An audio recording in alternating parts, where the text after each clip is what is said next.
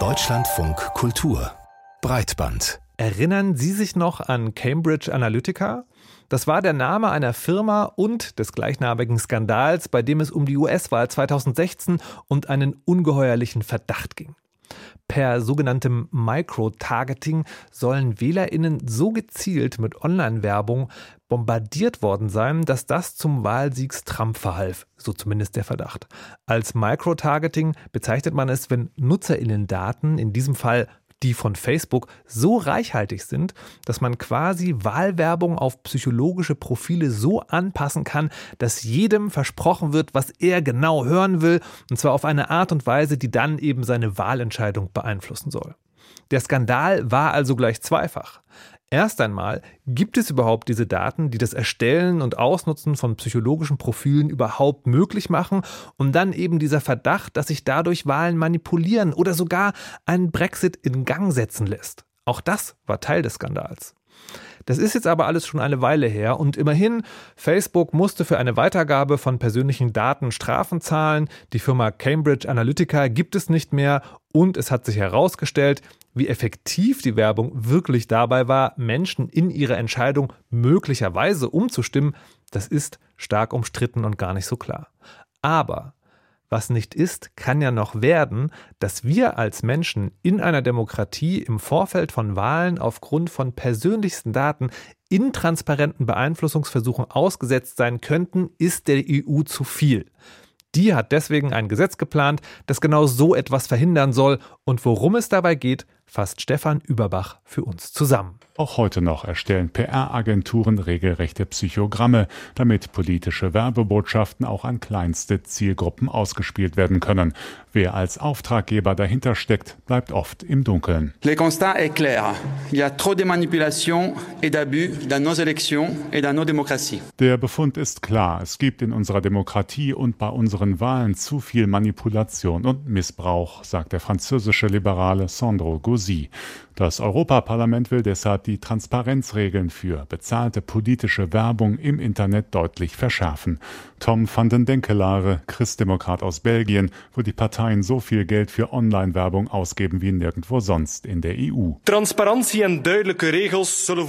Es muss klar sein, wer diese Kampagnen sponsert und warum die Nutzer sie zu sehen bekommen.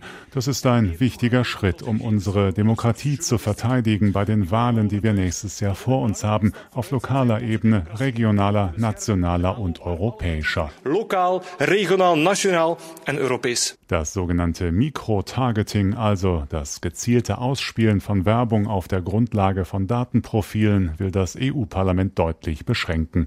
Sensible Informationen etwa über die Religionszugehörigkeit, die Nationalität oder die sexuelle Orientierung sollen für individuelle Online-Botschaften gar nicht mehr genutzt werden dürfen. Andere Daten nur noch dann, wenn die Nutzer ausdrücklich zugestimmt haben. Schließlich können Parteien mit Hilfe solcher Analysen unterschiedliche Botschaften an unterschiedliche Wählergruppen senden, sagt die grüne Digitalexpertin Alexandra Gese. Also zum Beispiel freie Fahrt für alle, keine neuen Gesetze an ältere Menschen und Klimaschutz first an jüngere Menschen. Und das passt doch nicht mit unserer öffentlichen Demokratie zusammen, dass man als Partei nicht mehr dafür gerade stehen muss, was man sagt. Für größtmögliche Transparenz soll eine von der EU-Kommission verwaltete zentrale Datenbank sorgen, die detaillierte Informationen über politische Online-Kampagnen erfasst, etwa woher das Geld dafür kommt oder wer die Auftraggeber sind. Ein entsprechendes Archiv soll der Öffentlichkeit zehn Jahre lang zugänglich sein.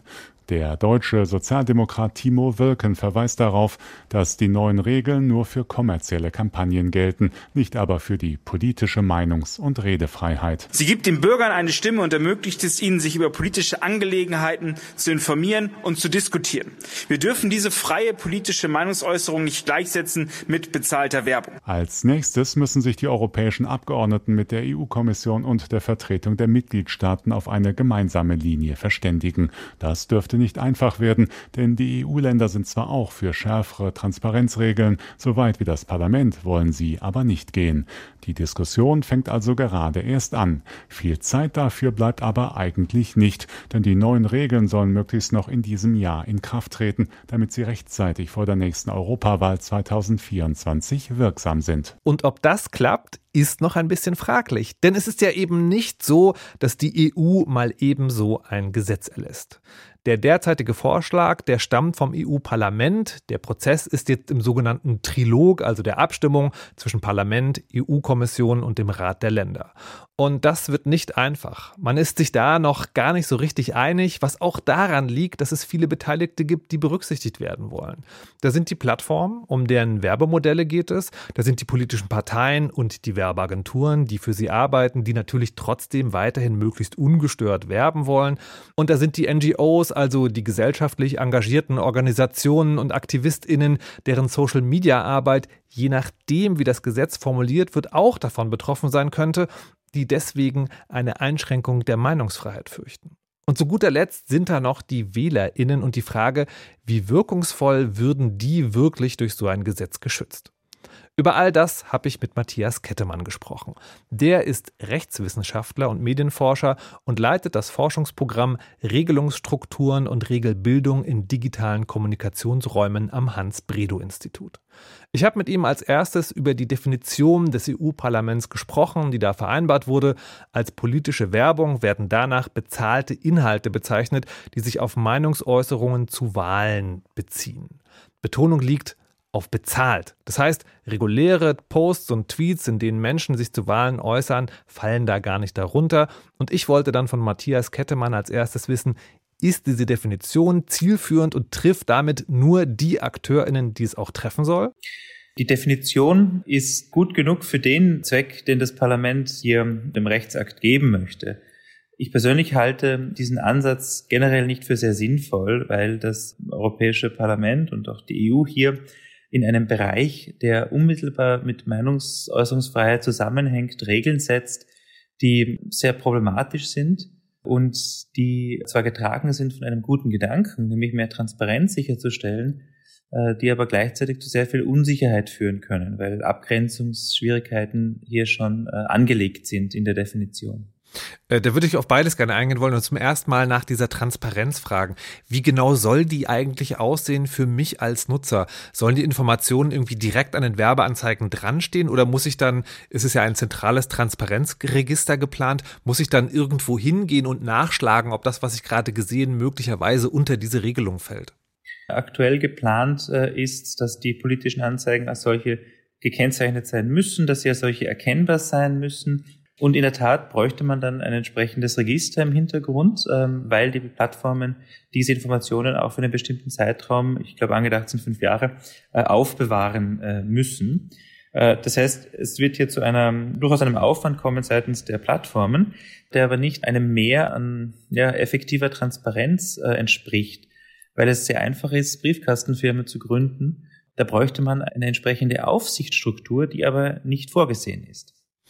Trotzdem, also jetzt sagen Sie, das ist schon als Idee nicht sonderlich effektiv, vielleicht sogar gefährlich. Außerdem ist es gar nicht effektiv. Trotzdem haben ja äh, große Unternehmen wie Google zum Beispiel massive Lobbykampagnen gegen dieses Geschäftsmodell geführt, wenn das alles sozusagen so so wenig sinnhaft ist, wie Sie sagen.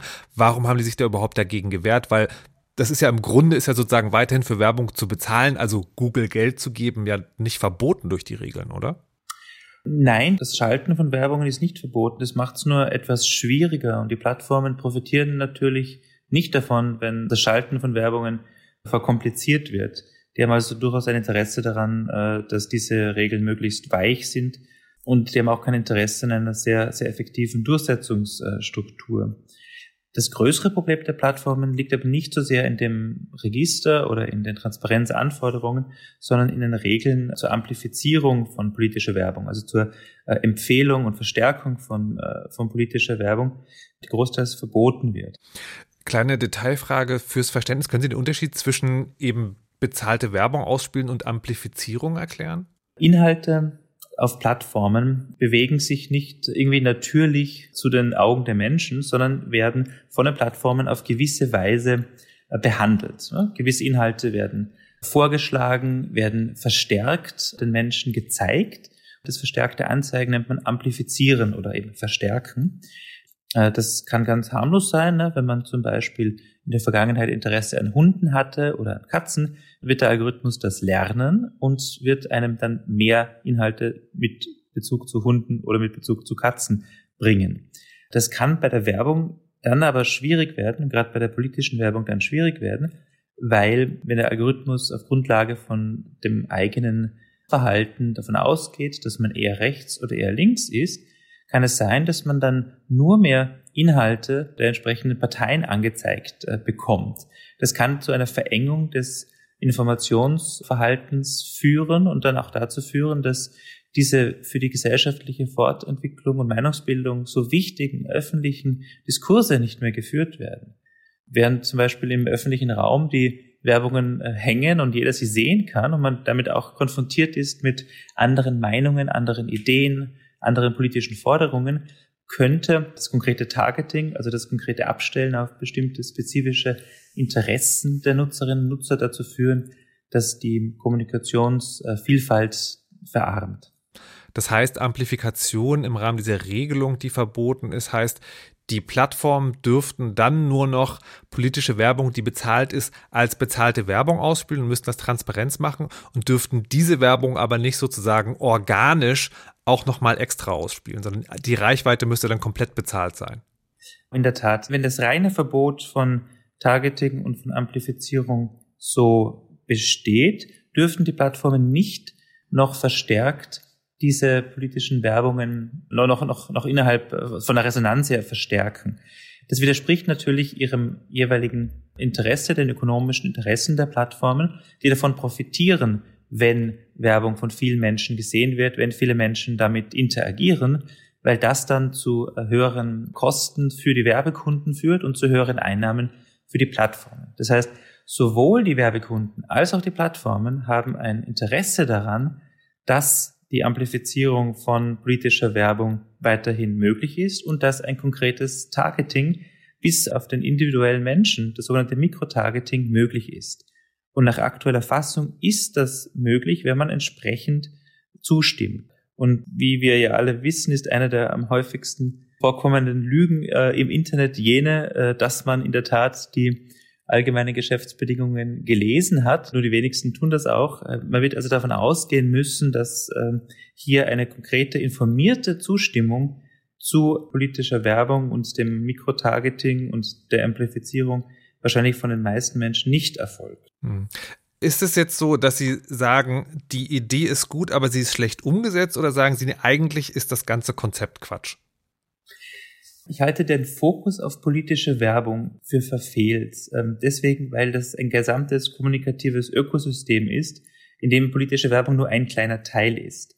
Ähm, warum soll politische Werbung äh, besonders anders behandelt werden als etwa Desinformation, die auch politisch hochrelevant ist?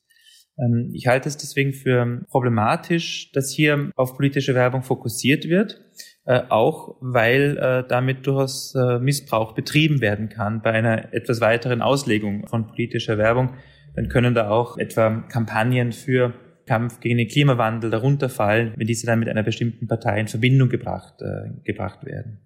Ist das auch der Grund, warum NGOs, also aktivistische Organisationen und InfluencerInnen auch gegen diese geplante Regelung äh, Stimmung machen und damit seltsamerweise mit Google auch, gegen die zumindest die NGOs ja manchmal auch kämpfen, auf einer Seite stehen?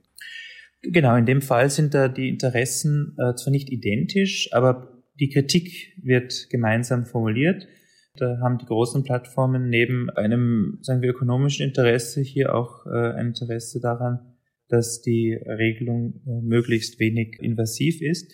Und die NGOs äh, und äh, durchaus eine, große Mehrheit der Stimmen aus der Wissenschaft die halten es für eben schwierig, dass hier zwischen bezahlten politischen Einschaltungen und unbezahlten politischen Äußerungen, dass hier differenziert wird.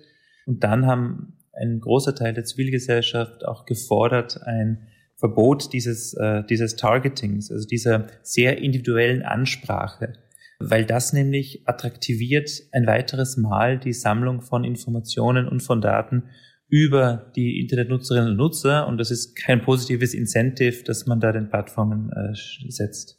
Hm.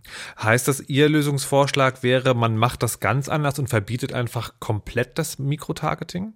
In der Tat wäre das ein denkbarer Ansatz. Äh, das würde natürlich die Plattformökonomie, wie wir sie heute kennen, stark beeinflussen. Aber ich glaube, auch die meisten Plattformen haben erkannt, dass die Maximierung von Gewinn über die Sammlung von besonders vielen Daten und deren Auswertung kein besonders nachhaltiges Geschäftsmodell ist. Es ist auch durchaus etwas, was gerade der Zeit entspricht, dass man über europäisches Recht äh, den Plattformen stärkere Pflichten auferlegt, die Datensammlung reduziert, mehr Transparenzpflichten, mehr Erklärungspflichten vorsieht. Egal wie man jetzt äh, zu dem Thema steht, die EU-Kommission, die Länder und das Parlament müssen sich ja noch einig werden oder wollen sich noch einig werden. Wo wird denn da ein Kompromiss schwierig werden? Die also Kommission und, und Parlament scheinen noch nicht der gleichen Meinung zu sein, was die äh, Definition betrifft von politischer Werbung. Es gibt immer noch Forderungen, das Mikrotargeting stärker zu regulieren, es sogar zu verbieten. Wahrscheinlich wird man aber hier einen Kompromiss entlang der aktuell vorgesehenen äh, Linien vorsehen, nämlich dass sozusagen Mikrotargeting zumindest erlaubt ist, wenn die Leute zustimmen. Da gibt es die schon angesprochenen Probleme, dass äh, eine Zustimmung nicht wirklich erfolgen kann. Die neuen Regeln sollen ja ein ganz konkretes Ziel haben, nämlich sie sollen vor der Europawahl im kommenden Jahr in Kraft treten, um eben dort Wahlmanipulation durch Online-Werbung zu verhindern. Wird das Gesetz bis dahin stattfinden und hilft es Ihrer Meinung nach was? Ich glaube, da die Mehrheit der EU-Staaten für dieses Gesetz ist, wird es kommen. Ich glaube nicht, dass es merkbaren Einfluss haben wird auf die Wahl. Aber das ist auch etwa bei, bei Desinformation so. Ne? Man redet zu viel über Desinformation und es, es konnte bis jetzt noch nicht nachgewiesen werden, dass Desinformation einen konkreten Einfluss hat auf ähm, gesellschaftliche Meinungsbildungsprozesse. Die sind einfach um einiges komplexer. Dessen ungeachtet ist es natürlich wichtig, sich zu überlegen, wie man die Verteilung und Verbreitung von Desinformation, wie man da dagegen ankommt. Und in demselben Sinne ist es auch sehr wichtig, sich zu überlegen, wie man den politischen Meinungsaustausch ähm, auf Plattformen möglichst so gestaltet, dass er die gesellschaftliche Vielfalt wiedergibt und dass nicht finanzielle Interessen, eben Interessen der Werbekunden im Vordergrund stehen. Vor diesem Hintergrund ist dem Vorschlag etwas abzugewinnen, wenn er auch in der derzeitigen Form aufgrund der Definitionsschwierigkeiten und der mangelnden Umsetzungsstrukturen wahrscheinlich nicht sehr viel bewirken wird. Im Detail vielleicht also nicht ganz so sinnvoll der aktuelle Gesetzesvorschlag des EU-Parlaments zur Online-Wahlwerbung, sagt Matthias Kettemann vom Hans-Predo-Institut hier an dieser Stelle. Aber vielleicht könnte man sogar noch ein bisschen weiterfassen, einen positiven Aspekt, vielleicht ein wichtiger Schritt dahin, dass soziale Plattformen sich in Zukunft verantwortungsvoll generell gegenüber Gesellschaft und Staat verhalten oder vielleicht tatsächlich von uns, von dem Staat, dazu gezwungen werden können.